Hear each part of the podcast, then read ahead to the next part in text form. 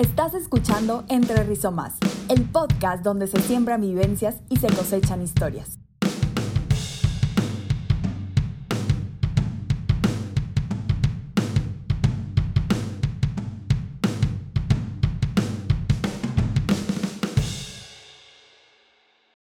Hola, muchas gracias por estar con nosotros en este tercer capítulo, Regando la Aprendimos. Mi nombre es Daniela Chernichar. Yo soy Ana Sofía Reina. Yo soy Salvador Ramos, encantado de estar aquí. Y bueno, el día de hoy queremos compartirles un poco sobre nuestros proyectos nacional e internacional. Nosotros somos Rizoma. Nosotros hablaremos sobre el trabajo que realizamos durante estos cuatro años en la comunidad de La Carbonera y en Lima, Perú. Y bueno, vamos a hablar de los principales retos a los que nos enfrentamos, nuestros aprendizajes, experiencias, momentos de dificultad, nuestras soluciones y todas estas cosas que nos marcaron en estos cuatro años. También queremos hablarles sobre las personas que conocimos en este viaje y los aliados que nos ayudaron a llegar hasta donde estamos el día de hoy. Si les interesa escuchar esta historia, quédense con nosotros. Para nuestro proyecto nacional, primero empezaremos platicándole más o menos cómo es que empezamos toda esta experiencia. Primero que nada, la comunidad con la que trabajamos se llama La Carbonera y está ubicada en Galeana, Nuevo León. Primero empezamos haciendo un diagnóstico muy profundo en el cual realizamos entrevistas, encuestas y tuvimos pláticas con la gente de la comunidad, con los cuales pudimos conocer cuáles eran los principales problemas que los aquejaban. Para mí, de hecho, este mismo proceso de investigación que menciona Chava fue uno de los más grandes retos. Como no conocíamos casi nada sobre la comunidad, nunca habíamos ido, había muy poca o casi nula información pues, de registros oficiales sobre, sobre la comunidad. Entonces fue todo un reto el idear esta metodología de modo que en solo cuatro visitas pudiéramos hacer un diagnóstico y conocer a profundidad la comunidad. Entonces estuvimos yendo con un profesor a que nos asesorara en poder hacer esta metodología y te diseñamos estas encuestas, estas entrevistas y todo que tuvimos que aplicar en cuatro visitas. Una vez teniendo esta información, también fue todo un reto y fue un proceso muy interesante el poder utilizar esta información para poder canalizarla al diseño de un proyecto. No, hombre, como comentaba Sofía, no solo fue un reto la, pues, la parte del contenido, sino que también fue un reto físico-emocional de levantarse a las 6 de la mañana en un sábado, siendo tu día de, descanso, y dar, dar horas extras o dar tu sábado para esta comunidad que completamente al final valió la pena. Ya después de haber hecho el diagnóstico, al principio decidimos enfocarnos en cuatro áreas. La carbonera tenía muchos problemas y nosotros nos enfocamos en infraestructura, salud, negocios y educación. Y pues bueno, con el tiempo nos fuimos dando cuenta de que era muy complejo hacer proyectos tan grandes y pues de todas estas componentes que había para poder hacer un cambio aunque fuera pequeño. Y pues también con el tiempo nos fuimos dando cuenta que no podíamos atacar todos estos, todas estas categorías y pues sí, el que mucho abarca poco aprieta. Entonces nos enfocamos en solo dos de estos. Sí, de hecho, Ana creo que con esa frase que dijiste literalmente resumes todo, o sea, uno de los principales aprendizajes que tuvimos eh, realmente nos dimos cuenta nosotros de que tenemos una cantidad de recursos limitados, ya sea también, o sea, el número de personas que estamos dentro de la generación, así también como el tiempo con el que contábamos. Y aparte a la par, teníamos que estar llevando a cabo el proyecto internacional. Entonces nos dimos cuenta de que realmente el alcance que teníamos también estaba limitado como estos recursos y por eso empezamos a proponer un cambio de enfoque. Y pues sí, para poder enfocar mejor nuestro tiempo, nuestros recursos, todos, nos, nos centramos en la parte de educación y de negocios. Este, la parte de educación pues estaba orientada tanto a niños como a adultos. En la parte de adultos estuvo muy orientada hacia los talleres para que pudieran ellos solos en un punto poder manejar su propio negocio, sus propios recursos, su propio todo. Nada más enseñamos estas partes un poco más, pues se puede decir administrativas, por mencionar algunas, para que pudieran, pues sí, ellos mismos manejar su propio campamento. Y bueno, ya así en concreto, la idea central del proyecto era más que nada convertir Carbonera en un centro ecoturístico pues esto para que la gente pueda ir a visitar y enamorarse del estilo de vida de la carbonera y al mismo tiempo que pudiera consumir sus productos, apoyar la economía de la carbonera. Bueno, ¿cómo es que nosotros logramos esto? Bueno, primero que nada nos enfocamos en dar a las personas de la comunidad los conocimientos necesarios para trabajar en equipo, también tener otras habilidades, por ejemplo, como administrar negocios y tener una relación comunitaria un poquito más estrecha. Todo esto con qué lo hicimos, bueno, fue con herramientas, con talleres que podrían darles herramientas a las personas para que precisamente el tejido social se pudiera fortalecer, ya que nosotros creemos que un tejido social sólido puede lograr lo que sea. Y pues bueno, enfocándonos en esta parte del tejido social y en la sostenibilidad del proyecto, nos dimos cuenta que es muy importante trabajar con el presente, pero también con el futuro. Entonces, por eso también decidimos trabajar con los niños. Por eso el área de educación, pues sí, también se extendió hacia el trabajo con los niños orientado hacia poder desarrollar sus habilidades intrapersonales e interpersonales. Bueno, de hecho, con esto que mencionas, Anasov, también estuvo súper interesante porque nosotros a lo largo de estos cuatro años pudimos eh, realizar diferentes visitas en diferentes ocasiones a la comunidad. Hubo ocasiones en las que pudimos tener un acercamiento más profundo debido a que, por ejemplo, en Semana Santa del año 2019 pudimos ir a la comunidad y estuvimos tres días enteros con ellos. Aquí estuvo súper interesante porque realmente nos, nos, permitió a nosotros como generación tener un conocimiento más profundo, eh, fortalecer estos lazos sociales de los que hablábamos ahorita para también nosotros ganarnos su confianza y pudimos conocer sobre temas que antes no habíamos podido conocer dado que siempre teníamos una agenda muy apretada. Entonces, de hecho, nos llegaban a hablar de temas, por ejemplo, de cómo era su relación con los políticos, nos llegaban a hablar de temas de agricultura, nos llegaban a compartir sus hobbies incluso del béisbol. Realmente fue una experiencia súper enriquecedora y que es solo como una pequeña muestra de todo este trabajo que se llevó a cabo durante todo este tiempo. Y pues sí, todo este trabajo no fue nada fácil, nos costó tiempo, dinero, esfuerzo y nos dimos cuenta de algo muy importante, que para hacer ese tipo de proyectos se necesita tener algún apoyo que nos pueda ayudar a superar alguno de estos obstáculos. En nuestro caso, pues nos juntamos con este grupo de empresarios que llamamos Amigos de la Carbonera, que son quienes nos presentaron a la comunidad y nos invitaron a trabajar en conjunto. Entonces hemos ido pues trabajando todo este proyecto de la mano con ellos, teniendo distintos enfoques para poder hacer un proyecto más íntegro. Y de hecho, al hacer una alianza con ellos, fue como nos pudimos dar cuenta de lo importante que es el networking para cualquier proyecto, ya sea social o, lucrativo. Yo creo que una lección aprendida muy, muy grande es el valor y la importancia que tiene el, las relaciones y el networking en la vida.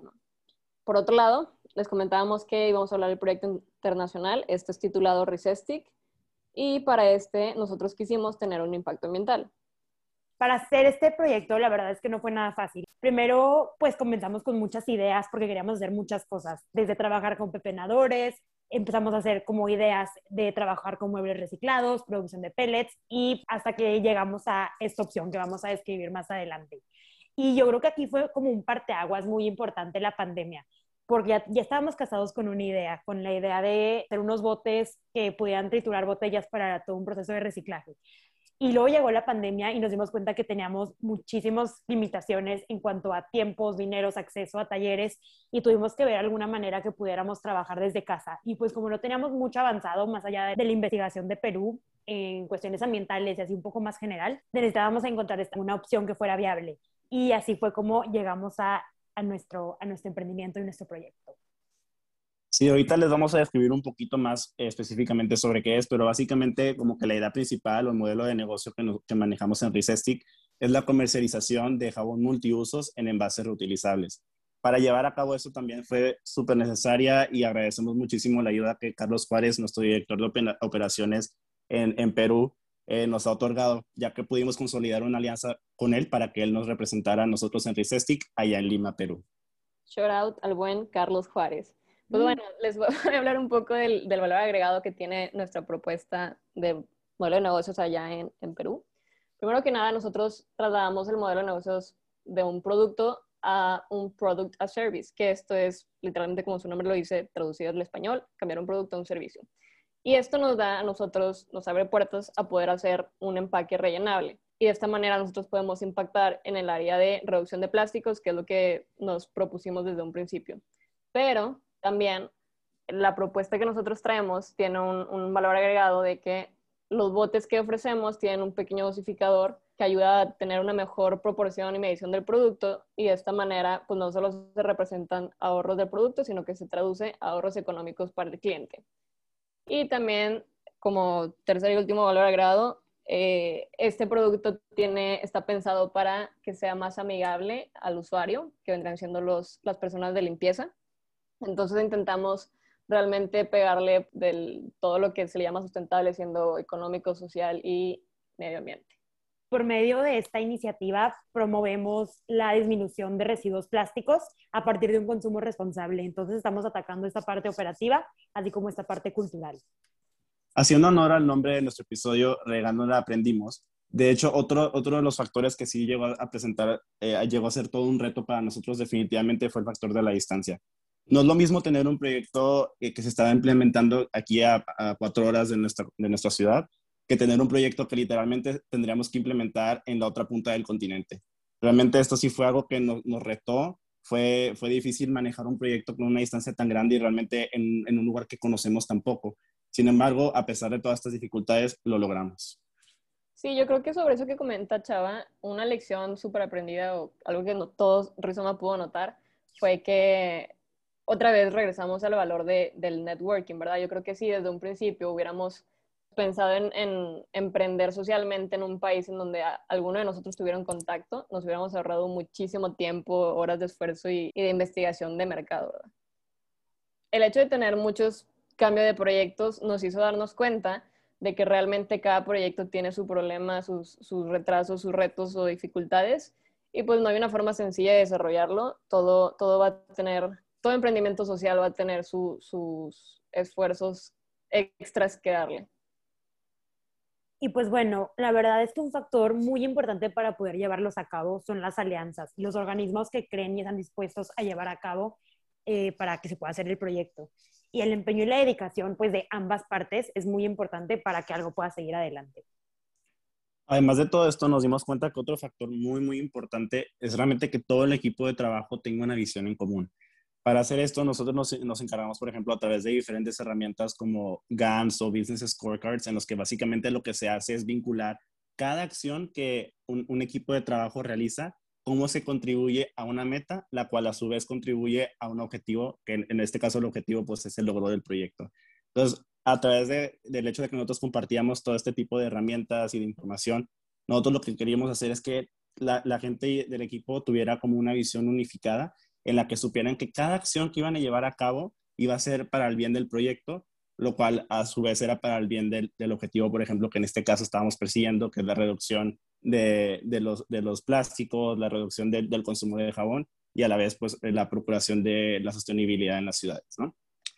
Como conclusión, nosotros nos dimos cuenta que un, factor súper importante también para, el, el, logro de los proyectos sociales y de, y de la innovación social es la flexibilidad eh, para el cambio. Es importante tener en cuenta que siempre hay que estar conscientes de que lo único seguro es el cambio y una estructura flexible que nos permita adaptarnos a diferentes situaciones es esencial para esto. Un ejemplo, un ejemplo muy concreto de esto es el COVID. Realmente el COVID, por ejemplo, antes los talleres en el proyecto na nacional se impartían de manera física. Llegó el COVID, no podíamos, ir, no podíamos ir a la comunidad y ¿qué es lo que se hizo? Se adaptó para que todo fuera impartido de manera en línea. De nuevo, también con el proyecto internacional. Vimos que la situación no favorecía que nosotros fuéramos a, a experimentar con, con cierto producto que queríamos desarrollar tuvimos que cambiar el enfoque y a agarrarnos de otro proyecto que pudiera ser desarrollado de manera remota.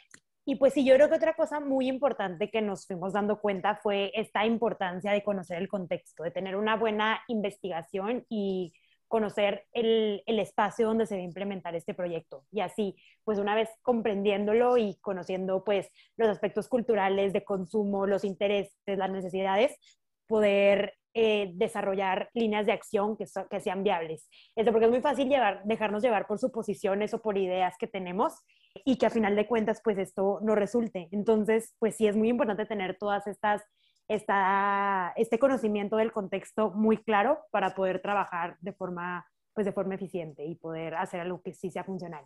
Y pues yo creo que eso es algo que se vio mucho tanto en el proyecto nacional como en el internacional. Finalmente, yo creo que en este espacio no se puede resumir todos los errores cometidos durante estos cuatro años y tampoco se pueden resumir todas las lecciones aprendidas. Entonces yo creo que Rizoma les quisimos pues dar las más como importantes a nuestro parecer o simplemente para estos proyectos y espero que puedan servirles para futuros proyectos de ustedes. Y bueno, eso fue todo. Muchas gracias a todos los que hicieron este programa posible. Esperamos que lo hayan disfrutado.